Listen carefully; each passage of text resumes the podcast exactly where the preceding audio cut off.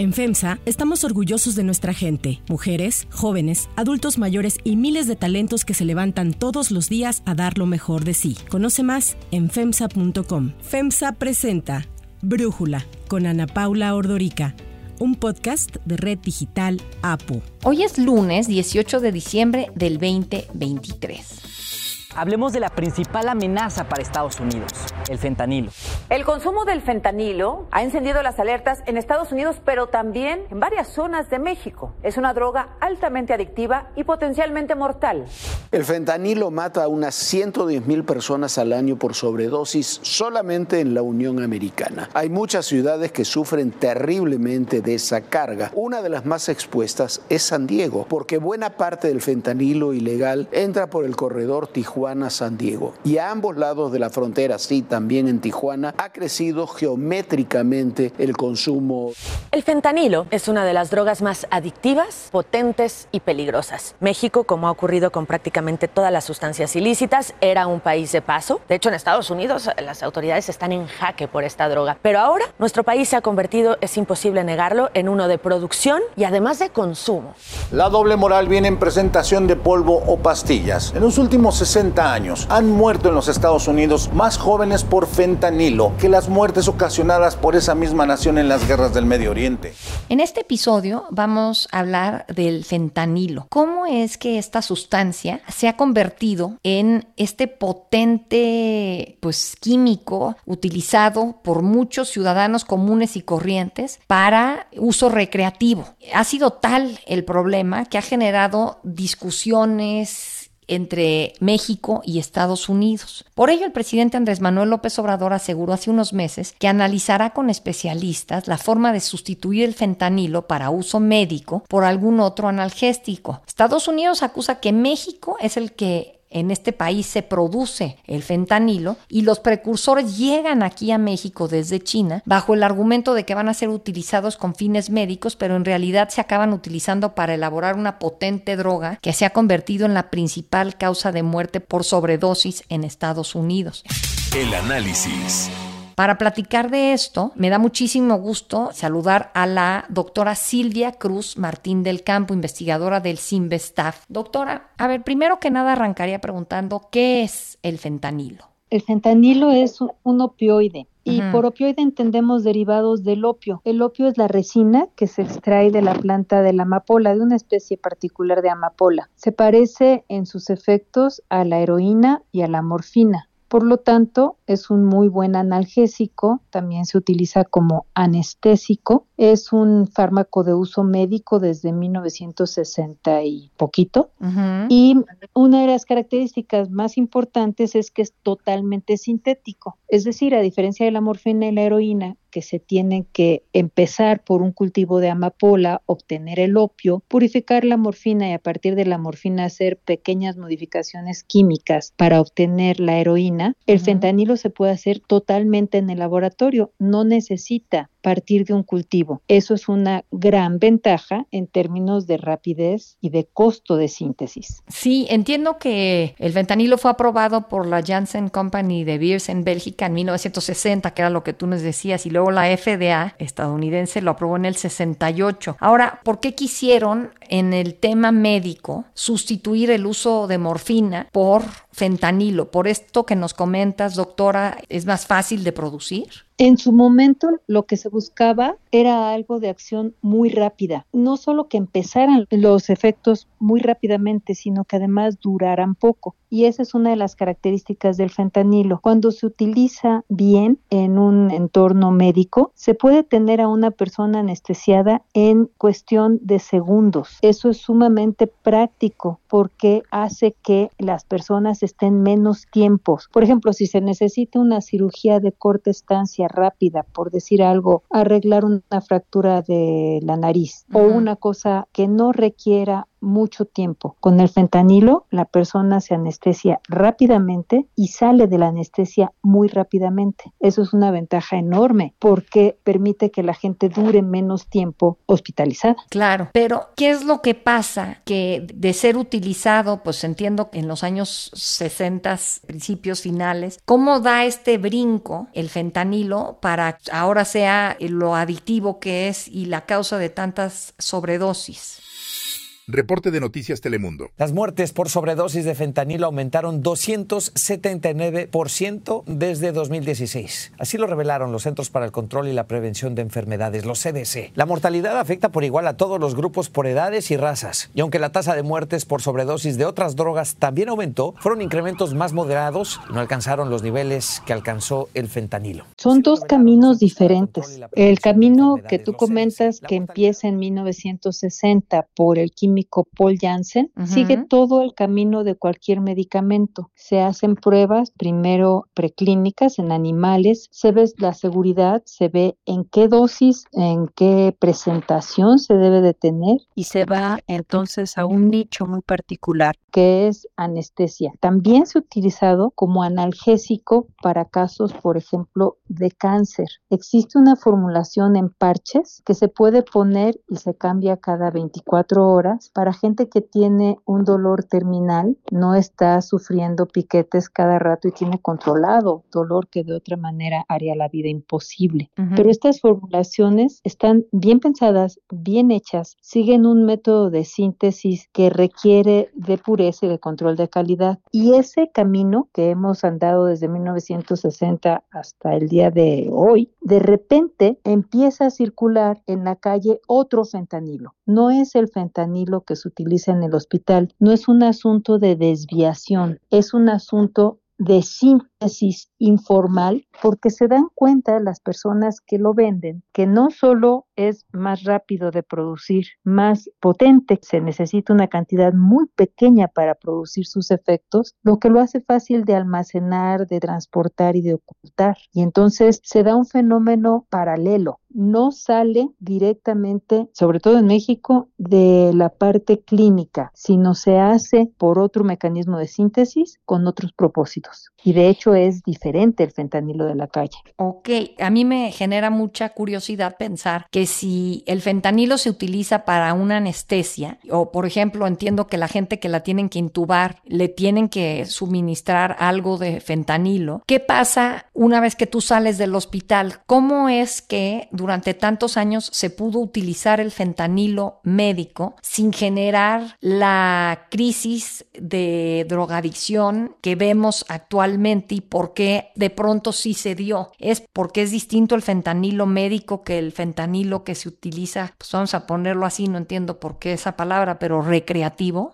Es la misma sustancia química, pero la que está en el hospital en uso clínico es pura, muy diluida, es una concentración muy diluida que se utiliza pues por personal capacitado en una dosis precisa. También si es un parche, pues tiene una concentración y una formulación que permite una liberación prolongada a dosis muy bajas. ¿Qué pasa si entro a una cirugía, por ejemplo, yo y me dan fentanilo? No lo voy a saber y no lo voy a necesitar después, porque en vez de que tenga un efecto estimulante, me va a dormir porque me lo van a dar junto a otro anestésico. Entonces, no voy a percibir el efecto euforizante, solamente voy a tener relajación muscular, analgesia y anestesia. Ahí no hay un efecto euforizante, paso por un periodo de anestesia con otros compuestos que se mezclan y entonces no hay algo que me lleve a repetir la conducta. Lo van a utilizar muy brevemente, por unos minutos a veces se necesita nada más, y entonces al salir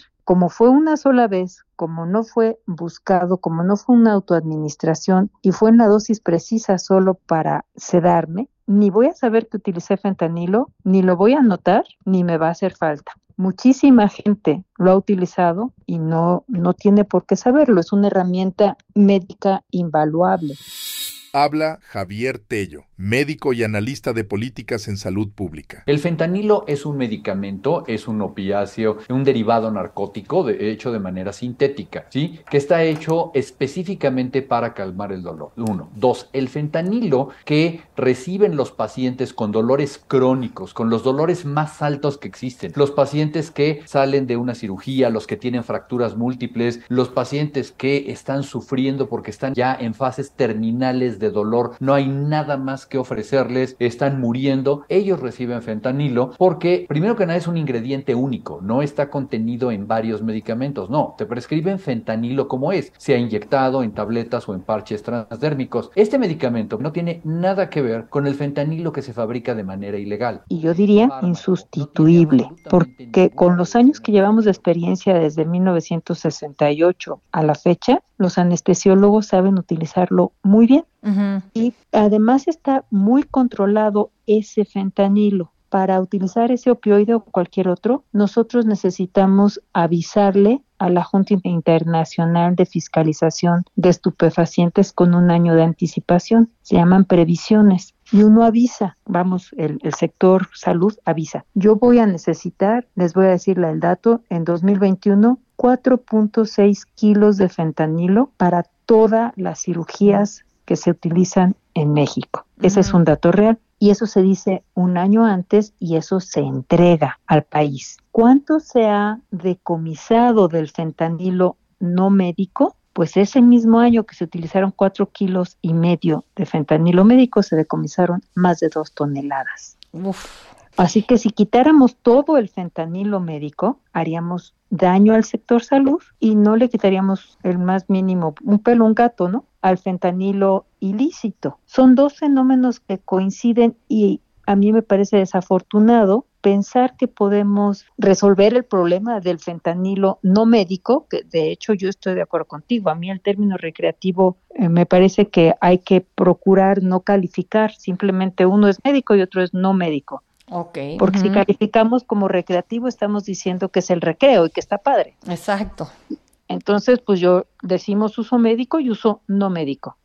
El fentanilo de uso no médico es otro fenómeno y sería un grave error desde mi punto de vista quitar una herramienta terapéutica que se ha utilizado con éxito y con seguridad para tratar de resolver un problema que tiene otras causas, otros fuentes y otro tamaño. Sí, leyendo un poco del tema, el CDC de Estados Unidos habla de que incluso ahora el fentanilo no médico lo mezclan con heroína, lo mezclan con cocaína habla Pedro Briones, secretario técnico del Consejo Estatal contra las Adicciones de Jalisco para Canal 44. Esas personas con esta dependencia, pues al ver que es más cara la heroína que el fentanilo, pues muy común que empiecen a consumir fentanilo. Pero además de eso, que se puede combinar con cualquier otro tipo de sustancia, con, sobre todo con los estimulantes, como la cocaína o como el cristal. Y se puede administrar de manera fumada, tomada, inyectada. El riesgo son las consecuencias que puede traer. Esto potencia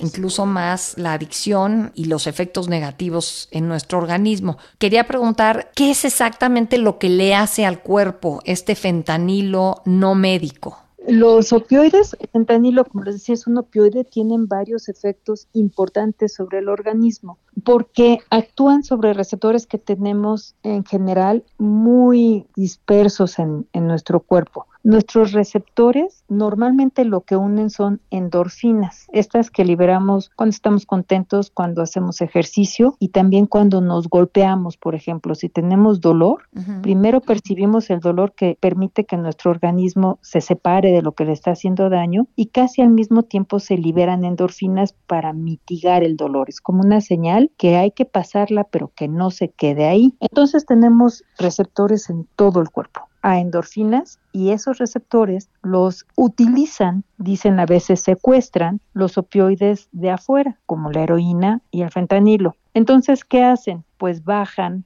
el dolor y bajan en general toda la transmisión, la comunicación en el sistema nervioso hacen que haya menor comunicación neuronal. Las neuronas están, digamos, inhibidas. Entonces disminuyen muchos reflejos. Por decir algo, disminuye el movimiento del tracto gastrointestinal. Por eso los opioides en la antigüedad se utilizaban para el opio, para curar la diarrea. Y actualmente hay opioides que son muy buenos antidiarreicos y no tienen efectos psicoactivos. Y eso lo pongo como ejemplo para decir bajan las funciones de muchas neuronas. Es un poco Pues pensando en la, en la marihuana que tiene el CBD, que tiene propiedades de la planta, pero no tiene el componente de THC, que es la parte alucinógena. ¿Es un poco eso? Bueno, sí tenemos también endocannabinoides, pero es tantito diferente, actúan tantito diferente. Las endorfinas, en términos generales, las libramos cuando las necesitamos y se deshacen en 10, 15 minutos.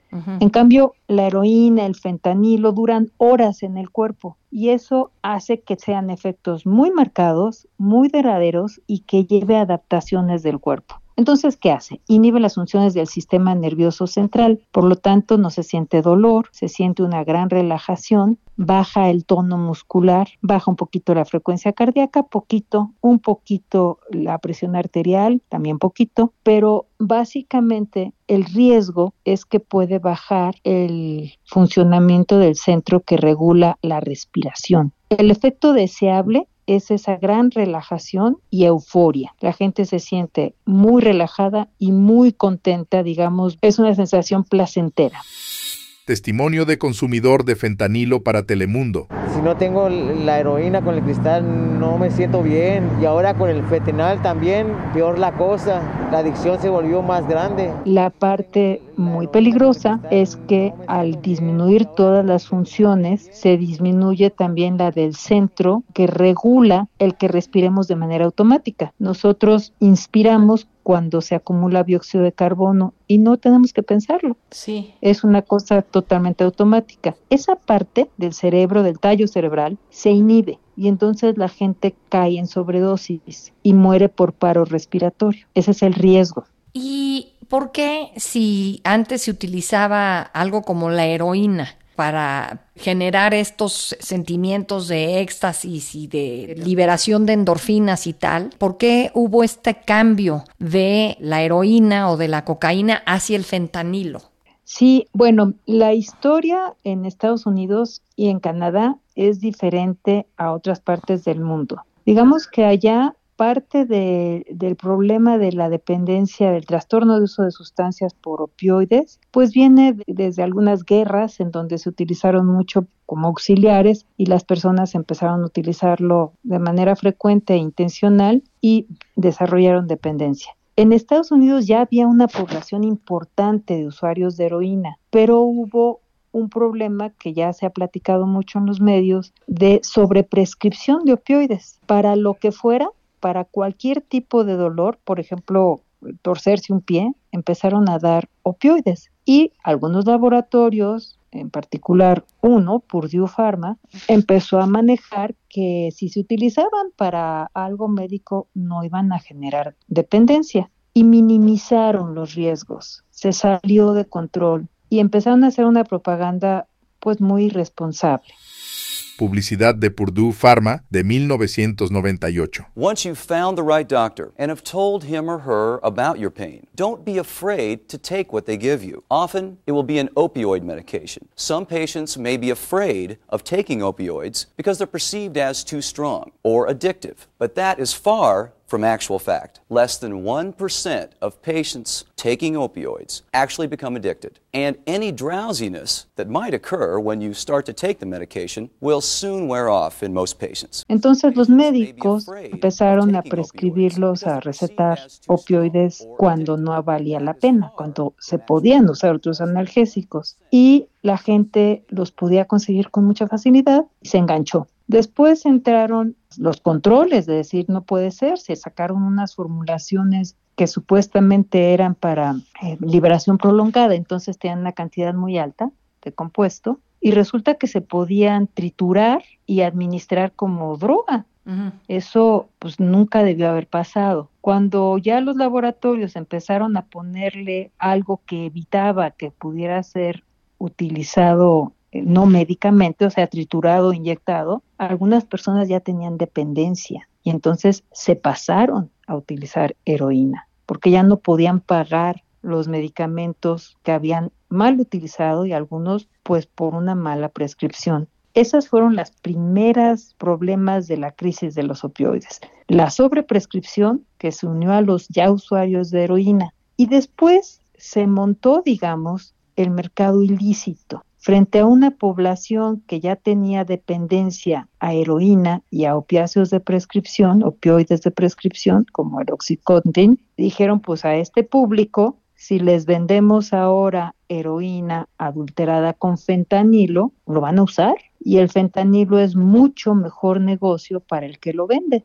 porque es más fácil de sintetizar, mucho más barato, se hace en mucho menos tiempo y se necesita una cantidad 100 veces menor que la heroína. Entonces, pues se puede almacenar más fácilmente, ocultar más fácilmente y rinde muchísimo. El margen de ganancia es enorme. Sí, es una historia impresionante esta de Purdue Pharma, los Sacklers, la familia y Oxycontin y justo vamos a hacer el episodio siguiente de este tema para profundizar más justamente en esta parte, pues que de alguna manera tiene los efectos tan impresionantes que seguimos viendo al día de hoy. Doctora Silvia Cruz Martín del Campo, muchísimas gracias por esta explicación tan clara de lo que es el fentanilo y la diferencia entre el médico y el no médico. Al contrario, muchas gracias a ti y a tu programa. Pues sí, creo que es muy importante que no se confunda. Está bien que haya el fentanilo médico. Su método de síntesis es puro, es claro, tiene control de calidad y lo utiliza de manera controlada y avisando las cantidades profesionales de la salud. El fentanilo que se está vendiendo para fines no médicos tiene diferentes métodos de síntesis, tiene contaminantes y desde luego no tiene control ni de calidad ni de cantidad y es muy peligroso. Mucha gente lo usa sin saberlo porque se está utilizando mezclado en otras sustancias y creo que es importante levantar las alertas siempre. Muchas gracias. Claro que sí. No, gracias doctora.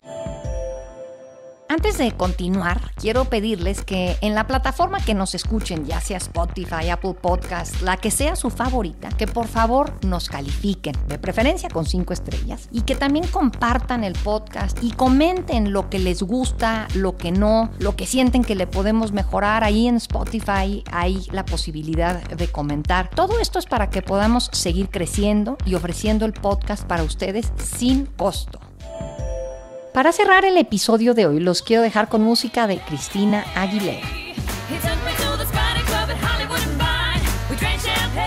Hoy, la cantante, compositora, productora y empresaria estadounidense Cristina Aguilera cumple 43 años. La estadounidense cuenta con una estrella en el Paseo de la Fama de Hollywood. Fue catalogada como la artista número 20 de la década de los 2000 por Billboard. En 2013 fue nombrada como una de las 100 personas más influyentes del mundo por la revista Time y ha vendido más de 100 millones de álbums y sencillos en todo el mundo.